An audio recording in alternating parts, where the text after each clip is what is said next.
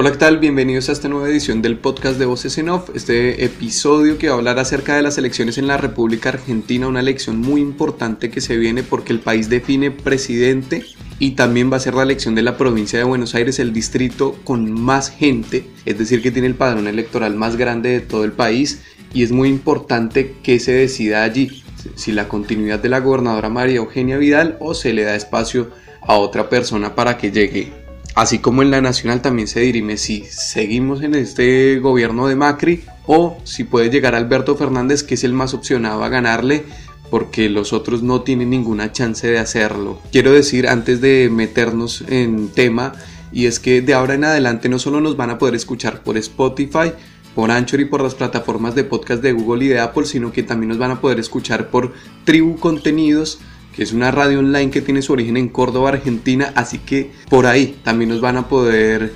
escuchar, felizmente lo digo y quiero agradecerle a la gente de Tribu Contenidos por esta alianza que vamos a empezar a hacer. Bien, no siendo más y terminando con los anuncios parroquiales, ah, perdón, no sin antes recordarles que nos pueden seguir por Twitter como Voces en Off-bajo y en Facebook como Voces en Off Opinión.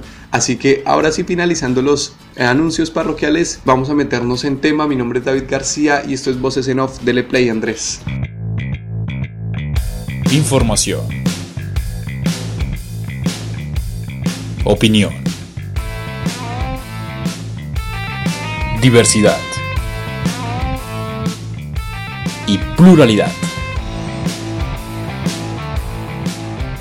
Para contar y analizar la situación política, social y económica de América Latina. Esto es Voces en Off. Bienvenidos.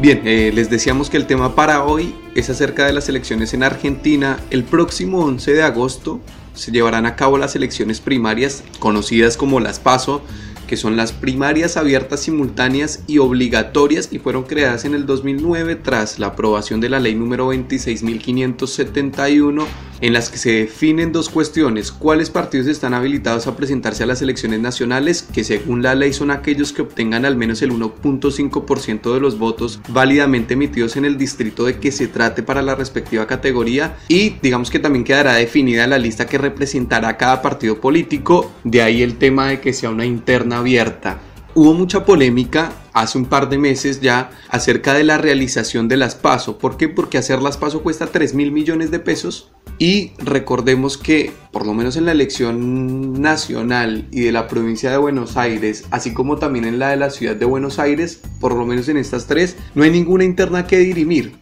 porque los candidatos ya están elegidos, son, son ellos, es Macri, Alberto Fernández, Roberto Labaña, Del Caño, José Luis Espert, Biondini y demás para la presidencia. Y en el caso de la provincia también ya están eh, definidos, o sea que digamos que la gente veía innecesario hacer unas paso teniendo en cuenta que no iba a haber ninguna interna abierta. Esto finalmente quedó solo en eso, en lo que podía ser un reclamo. Recordemos que esto de eliminar las PASO vino más que nada del oficialismo. En su momento, Rogelio Frigerio, ministro del Interior del actual gobierno, fue quien se manifestó para que erradicasen las PASO del sistema electoral argentino por el gasto que conlleva y digamos que se ve como algo innecesario. Finalmente esto no se dio porque obviamente había que legislarlo en el Congreso, tenía que aprobarlo diputados, senadores y así, y digamos que esto demandaba mucho tiempo y ya el calendario estaba definido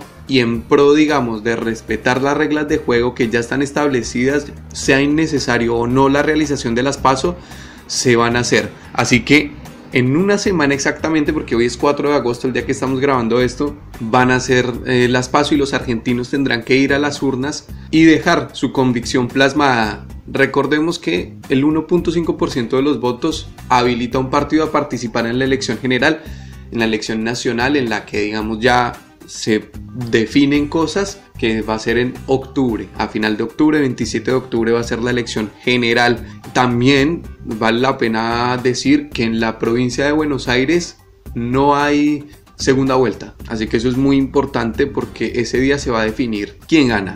el distrito más importante de la República. Esta ha sido una elección, digamos que, o no una elección, más bien una campaña bastante rara, bastante rara, carente de contenido, de sustancia, de lo que se le han pasado hablando los medios, es de los deslices de los diferentes candidatos. Y también obviamente tenemos en cuenta que hoy en las encuestas la diferencia entre Alberto Fernández y Mauricio Macri es digamos entre 3 y 5 puntos. Alberto Fernández hoy puntea las encuestas, él, el candidato del Frente de Todos, su fórmula es Cristina Fernández de Kirchner, la expresidenta, y él hoy está arriba en las encuestas, obviamente, y esto lo digo de esta manera porque no es raro que así sea teniendo en cuenta la mala gestión del gobierno de Macri.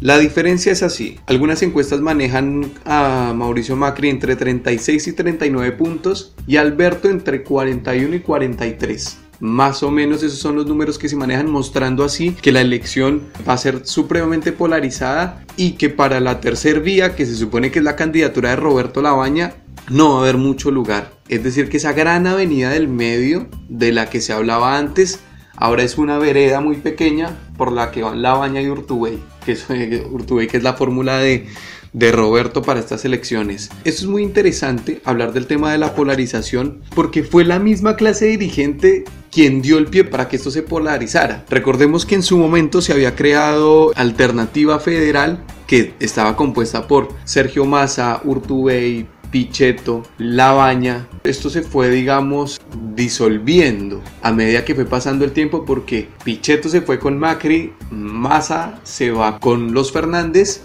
y queda Labaña solo con Urtubey. Ahora bien, ¿por qué decimos que, o por qué digo que fue la misma dirigencia la que optó por esto? Porque hubo un egoísmo de parte del candidato Roberto Labaña para con los que formaban Alternativa Federal en ese momento porque él no quería ir a una interna. Precisamente que eso era lo que se tendría que estar dirimiendo en las pasos si ellos hubieran tenido la voluntad de armar una alternativa, una tercera vía que saliera de la grieta o polarización. No lo quiso hacer así Roberto Labaña, no quiso ir a una interna y el mismo Massa había manifestado eso, había dicho como que si mido más yo que, que Pichetto y que Labaña, voy yo, y si mide más Pichetto irá Pichetto y si mide más Labaña irá Labaña. No lo quiso así, quería ser el candidato de una vez y esto digamos que generó la disolución de esta alternativa federal que hoy es consenso federal. El egoísmo empieza a jugar una parte muy importante en el comportamiento de la dirigencia argentina, eso tengámoslo muy en cuenta. Entonces tercero vía ya no hay. Queda la baña reducido a ser un candidato que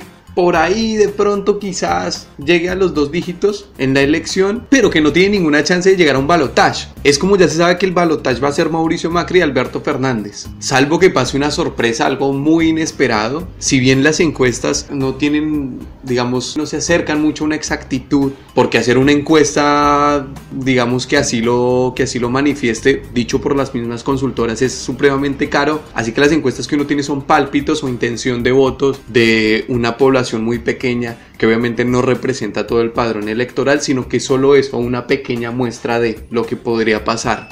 Pero como la elección está tan polarizada, sin necesidad de encuestas y, y nada, se sabe que la presidencia está entre Alberto Fernández y Mauricio Macri. Eso por el lado de la, del centro. Después tenemos el frente opositor, que es el frente de todos, con una jugada políticamente hablando magistral de la expresidenta, quien pensábamos todos que se iba a lanzar a la candidatura, pero decide darle lugar a Alberto Fernández, un tipo que fue jefe de gabinete durante el gobierno de Néstor Kirchner, que al principio del gobierno de Cristina se alejó en el primer año, en 2008, y que de ahí se dedicó a criticar al gobierno de Cristina Fernández de Kirchner de manera sistemática y fue quien ayudó a crear el Frente Renovador, espacio que hasta hace poco presidía Sergio Massa quien también fue jefe de gabinete del proyecto político de los Kirchner, esta vez en el, en el gobierno de Cristina, y que también en su momento se alejó y fue un acérrimo opositor de la expresidenta. Hoy se unen todos, por eso se llama Frente de Todos, supongo yo, en busca de ganarle a Macri, en pro de ganarle a Macri, ¿no? ¿Por qué surge esta alianza?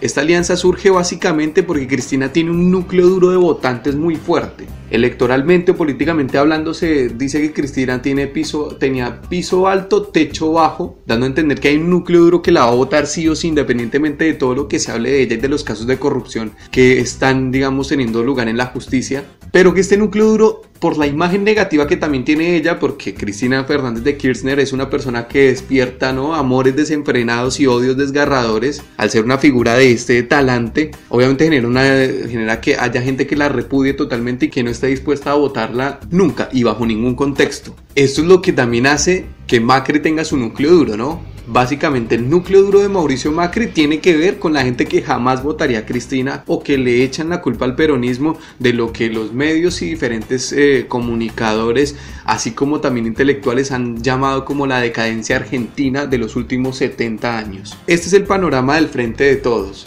que también en la ciudad va a competir con Matías Lamens, quien se incorpora al espacio, presidente del Club Atlético San Lorenzo, un, equipo de fútbol, y ahora va a incursionar en la política, ¿no? Algo muy normal acá en la Argentina es eso.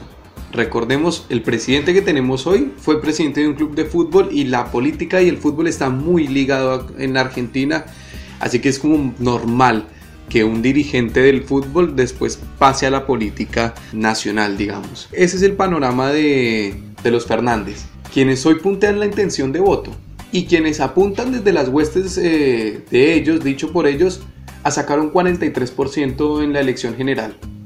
Hay que estar muy pendientes de una cosa y es el tema de cuánta gente va a participar en las PASO, cuánta gente del padrón electoral lo va a hacer, porque por lo general ocurre y es que en las PASO van a las urnas mucha menos gente de la que va a la elección general. La idea en la elección general es llegar a 43 puntos para que en un eventual balotage no se le haga tan difícil a, a la candidatura de los Fernández. Es lo que pueden proyectar ellos teniendo en cuenta que hay mucha gente, digamos, esa gente que no vota ni a Cristina ni a Macri, que se va a ir por la baña o por expert, seguramente es gente que en su mayoría en un balotage va a elegir irse con Macri y no con los Fernández precisamente por la figura de la expresidenta.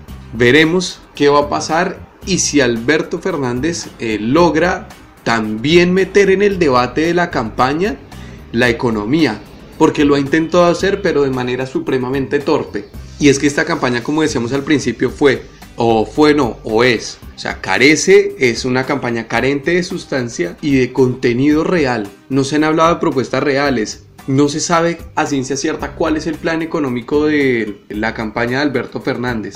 No se sabe cuál es el plan económico del frente de todos. Con Macri sabemos que si continúa en el gobierno va a ser pagarle de la deuda al FMI y más ajuste. En principio será eso y sacar adelante el proyecto de Vaca Muerta que es el emprendimiento más grande que hoy tiene la nación, comercialmente hablando pero por el frente de todos no sabemos qué va a pasar. Ha dicho algunas cosas como el tema de, en su momento había hecho no pagar las LELIC, Alberto Fernández, que son las letras de liquidez que antes eran LEVAX, ahora son LELICs.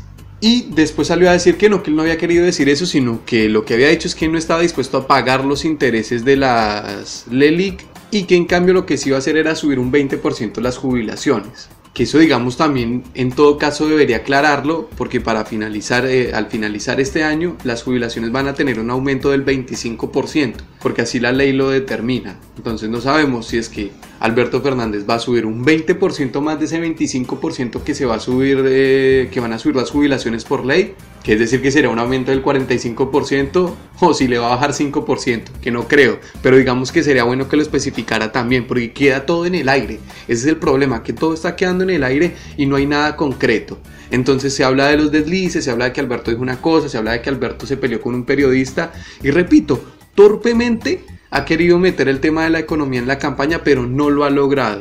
Veremos qué alternativa o qué asesoría le dan para que lo pueda hacer de una buena manera. Hace poco escuché la entrevista de un periodista que decía algo brillante respecto a Alberto y decía, Alberto Fernández en esta campaña necesita de un Alberto Fernández porque él siempre estuvo acostumbrado a estar, digamos, del otro lado del mostrador, a ser él quien hablaba, quien negociaba, quien consensuaba, quien operaba a favor del candidato y hoy él es el, que está encabezando las cosas y me parece que le hace falta alguien que, que le ayude en este sentido porque la expresidenta Cristina está de gira presentando su libro sinceramente y también ha tenido un par de comentarios desafortunados que no han caído nada bien y que no ayudan tampoco a la campaña, ¿no? son errores no forzados, lo que hace pensar que la campaña está desordenada, que no tiene un norte o no tiene un rumbo claro. A pesar de que si uno se mete, digamos, en la cotidianidad de esta campaña, sí tiene un orden. Alberto está reunido con un par de economistas tratando de hacer un plan, tratando de ver cómo van a manejar el tema cambiario, cómo se baja la inflación, cómo se aumenta el consumo. Un plan económico que va a salir en los próximos días, pero que por lo menos ya para esta semana no creo que salga. Pero sí se está acompañando. Lo que pasa es que lo que mediáticamente se da a ver es que la campaña está desordenada. Después tenemos el lado del oficialismo, que obviamente no, o sea, su eje de campaña no pasa por hablar de economía, sino que se, que se ha hecho durante los últimos meses, o sea, los últimos dos meses ha sido Macri inaugurando obras a lo largo y ancho de la República, hablando de vaca muerta, fue dos o tres veces ha ido a vaca muerta en los últimos dos meses, ha ido bastante, y digamos que lo que está haciendo es, bueno, muchachos, estos han sido los resultados de estos tres años y medio de gobierno que llevamos, pero de la deuda no se habla, Tampoco se está hablando de las consecuencias que se va a tener por estar conteniendo el dólar como se está haciendo ahora. El dólar es un problema muy importante para Mauricio Macri y su popularidad, digamos, oscila entre la variación o la fluctuación que tenga la divisa norteamericana. Es decir, que si el dólar sube, se dispara, la popularidad de Mauricio Macri baja y si el dólar está estable o baja, la popularidad de Mauricio Macri sube. Síguenos en redes sociales. Twitter, Voces en Off-Bajo y Facebook, Voces en Off Opinión. El dólar, particularmente estos últimos meses, ha estado quieto, ha estado, digamos, estable, no ha pasado un momento de tensión donde estuvo en 47 pesos, pero ahora digamos que se maneja entre 43, 44, hay días de 45, pero viene ahí más o menos está estable. Obviamente el Banco Central está interviniendo para que esto así sea o para que esto ocurra. Es decir, que hay todavía un control cambiario, cosa que no había recomendado el Fondo Monetario Internacional, pero que le tocó hacerlo. Y es que el mismo Mauricio Macri eh, se lo dijo en su momento a un periodista, porque el fondo lo llamó y le dijo como, a ver, el consumo está parado, o sea, básicamente lo que le dijo el Fondo Monetario fue esto, el consumo está parado, hay recesión y todavía la inflación está alta. O sea, ¿qué, o sea, ¿qué está pasando? Entonces eh, Macri dijo, no, el problema que tengo acá es el dólar. Y ahí es cuando el Fondo Monetario Internacional le da la autorización de que ese préstamo de los 57.100 millones de dólares que le prestó destine una parte de esa plata para intervenir en el mercado cambiario y que el dólar no se dispare y no haya una corrida cambiaria como lo hubo el año pasado, que fue la desencadenante de la crisis y de la recesión que se vive hoy y del crecimiento de la pobreza que se vio en el primer trimestre de este año. Entonces, hoy el dólar está estable, la tasa de inflación ha ido bajando. Para el mes de julio se cree que la inflación va a ser de 2,4, tres décimas menos que en junio que fue del 2,7 y digamos que después del 4,7 escandaloso de marzo ha ido bajando. Pero no sabemos qué va a pasar después. ¿Qué va a pasar después de diciembre con el rumbo económico del país? Y eso es lo que ni de un lado, con un plan económico de, los Fernández que se demora, digamos, en salir a la luz para que se mediatice, y del otro lado Macri no dice absolutamente nada como lo ha sido durante todo su gobierno. Nada concreto, 100 acciones que se han visto reflejadas en ajuste, en una deuda que se tomó y que no se sabe esa plata para qué se usó. Porque uno podrá decir, sí, aumentó el gasto público, pero este gobierno se suponía que tampoco venía a hacer eso. Y la mala gestión hoy lo condena a estar relegado en las encuestas. Que de paso también su mala gestión perjudica a la gobernadora María Eugenia Vidal, que si bien es la, es la política con mejor imagen del gobierno, el efecto negativo de Macri la jala y eso hace que Axel Kisilov su máximo rival, que es del frente de todos, tenga una chance de ganar, tenga la posibilidad de ganar, teniendo como fórmula, fórmula de vicegobernadora a, a Magario, que es la intendente de la matanza. Entonces es una fórmula joven. Axel Kisilov tiene un carisma especial, es un tipo que puede conectarse con la gente y que es muy claro a la hora de hablar, estando o no de acuerdo con el pensamiento que tenga, pero la claridad es uno de los factores más importantes que tiene. Entonces el panorama es este. El gobierno que hace, mostrar obras que ha hecho, que la verdad eso tiene, es, es, raro, ¿no? Porque primero, o sea, nos muestran un montón de obras que han hecho, de, carreteras, el bajo acá en la ciudad de, de, Buenos Aires, el tema de vaca muerta, pero después hay una deuda gigante, ¿no? Es como si yo tengo un departamento desocupado, lo amueblo todo, pero me queda una deuda cinco años, una cosa así. Entonces estamos básicamente pasando por este, por este proceso, que también este proceso de ajuste seguiría y es muy peligroso que así sea, porque en caso de que Mauricio Macri gane la elección presidencial, seguramente va a asumir que la gente está avalando lo que está haciendo y va a seguir bajo la misma tesitura.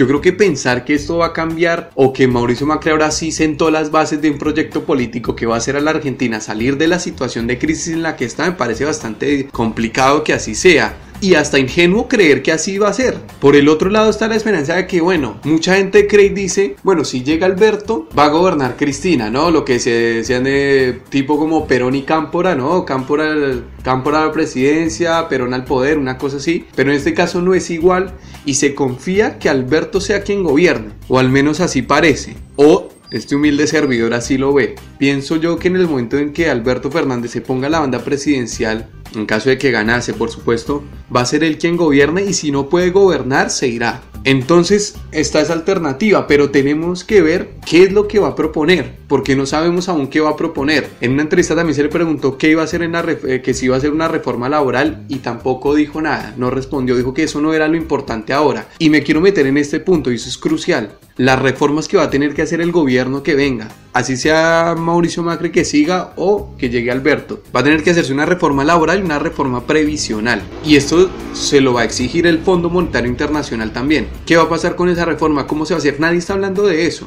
Nadie se está metiendo en ese tema, porque la verdad no sabemos si tienen la menor idea de cómo hacerlo. O sea, la incertidumbre por la que se pasa es que no se sabe, o sea, qué van a llegar a hacer porque ni ellos mismos lo saben hacer. Están en una puja por ganar el poder y después ver qué hacen. Pues esa es la sensación que nos da, o la sensación que me da a mí, en esta campaña tan llena de, de hierros y tan carente de propuestas. Veremos qué ocurre, sin duda alguna, para decir y para acotar algo muy importante esta es una campaña con un tinte apocalíptico. Es como si después de esta elección no hubiera un futuro para la Argentina, dicho por unos y por otros. Entonces si gana Macri, sus opositores, no solo en el ámbito político, sino en, el, sino en lo civil, en la sociedad, ven que yo llevaría una hecatombe y viceversa. Los macristas no quieren que vuelva nada que tenga que ver con el proyecto político anterior porque creen que nos vamos a volver igual que Venezuela. Entonces vivimos en un estado apocalíptico tremendo. Y me parece que, que sí hay país después de eso, sí hay país después de esta elección, y sí va a haber, y va a tener que ser un gobierno de consensos. Recordemos que la incorporación de Miguel Pichetto a la campaña de Macri ya hace que haya un peronista en Juntos por el Cambio, que antes era Cambiemos, en esta coalición electoral que se hizo para ganarle a Cristina hace cuatro años, bueno, entra ahora un peronista, un tipo que siempre ha estado en el oficialismo, en los diferentes oficialismos y que fue el jefe del bloque de senadores durante el gobierno anterior. Es decir, que en esta campaña todos están mezclados a pesar de lo polarizado, ¿no? Es muy raro. O sea, eh, radicales, peronistas, macristas, kirchneristas, todos se entremezclan y están ahí, a la expectativa de qué bando puede ganar, porque cada uno tomó una posición. Yo espero y esto ya lo digo a, modo personal, por supuesto, que se deje este, este estado apocalíptico en el que vivimos, este estado de miedo en el que está la gente de no saber qué va a ocurrir después del 10 de diciembre, pensando que esto va a saltar por los aires y que el país se va a terminar, que se va a ir todo a la miércoles y que se empiecen a hablar de las propuestas que de verdad son fundamentales para el crecimiento del país. Y repito, el gobierno que llegue tendrá que sentarse y consensuar con los otros partidos, porque no va a ser tan fácil. Y si se quiere gobernabilidad es eso. Por eso Macri elige a Pichetto, por un tema no de votos, sino de gobernabilidad. Y por eso Cristina eligió a Alberto Fernández para ser el presidente, también por lo mismo, no por un tema de votos, sino por un tema de gobernabilidad. Porque si llega Alberto al poder, seguramente va a ser más fácil conversar con él que si hubiese llegado Cristina. Y si sigue Macri en el poder, va a ser más fácil la gobernabilidad para él teniendo un vicepresidente como Miguel Ángel Pichetto, que conoce perfectamente al derecho y al revés el Senado, que estando él con una fórmula vice radical o del PRO. Esto nos hace pensar también que eh, Marcos Peña va a quedar un poco relegado, quien es el actual jefe de gabinete por la figura de Pichetto, pero veremos qué ocurre porque em, la política es así, impredecible. Recordemos, próximo 11 de agosto los argentinos irán a las urnas para las primarias abiertas, simultáneas y obligatorias. Desde el gobierno saben que van abajo y que van perdiendo, pero confían que en el balotaje puedan agarrar los votos, la mayor cantidad de votos de los que voten por la baña y de los que voten por expert, que es gente que es eh, ideológicamente afín a la derecha, el votante de José Luis Espert, y después el Frente de Todos verá y sacará votos de lo que sea, digamos, de quienes voten por Del Caño, que es el, que es el candidato de la izquierda. Y después de candidatos menores como Biondini, que es un nazi, que no sabemos si siquiera va a pasar eh, las pasos, ¿no? Este es el panorama de la Argentina, de mucho miedo, de mucha incertidumbre y de pocas propuestas de muy pocas propuestas y de egoísmo también, también porque se le negó la posibilidad al, electorado de que hubiese una tercera vía fuerte, porque a la baña se le ocurrió que él no quería ir a una interna y eso me parece que afecta mucho, afecta mucho el, el destino del país, el destino del país porque hoy la Argentina tiene que elegir entre un proyecto como el macrista que claramente ha fracasado y entre otro proyecto que tiene involucrada la expresidente Cristina Fernández de Kirchner, que por lo menos en su última presidencia lo hizo bastante mal y se radicalizó bastante, dando así como resultado otro fracaso. Es decir, que la sensación que se da es que hay que elegir entre dos fracasos y que esta crisis que hay hoy en la Argentina la generaron ellos, el último gobierno de Cristina y este gobierno de Macri si vamos a hablar de una responsabilidad reciente, entonces es muy difícil pretender que la crisis no la van a solucionar los mismos que la generaron. Esa es la sensación que da. Veremos al final de todo esto y cuando sea el 10 de diciembre, quede quien quede, cuál será el efecto de que Macri haya llevado a Pichetto y de que Cristina le haya dado el lugar a Alberto Fernández. Que eso nos da la posibilidad de pensar que no va a haber una radicalización ni de unos ni de otros y de que a pesar de que todo está tan polarizado, Llegue quien llegue a sentarse en el sillón de Rivadavia el 10 de diciembre, tendrá que acudir a la oposición correspondiente para poder sacar el país adelante. Esto fue todo por hoy. Les doy las gracias por estar escuchando del otro lado. Mi nombre es David García Cruz y nos escuchamos la otra semana. Recuerden que por Tribu Contenidos nos pueden escuchar así como por Spotify, Anchor y las plataformas de podcast de Google y de Apple. Eso es todo por hoy. Chao.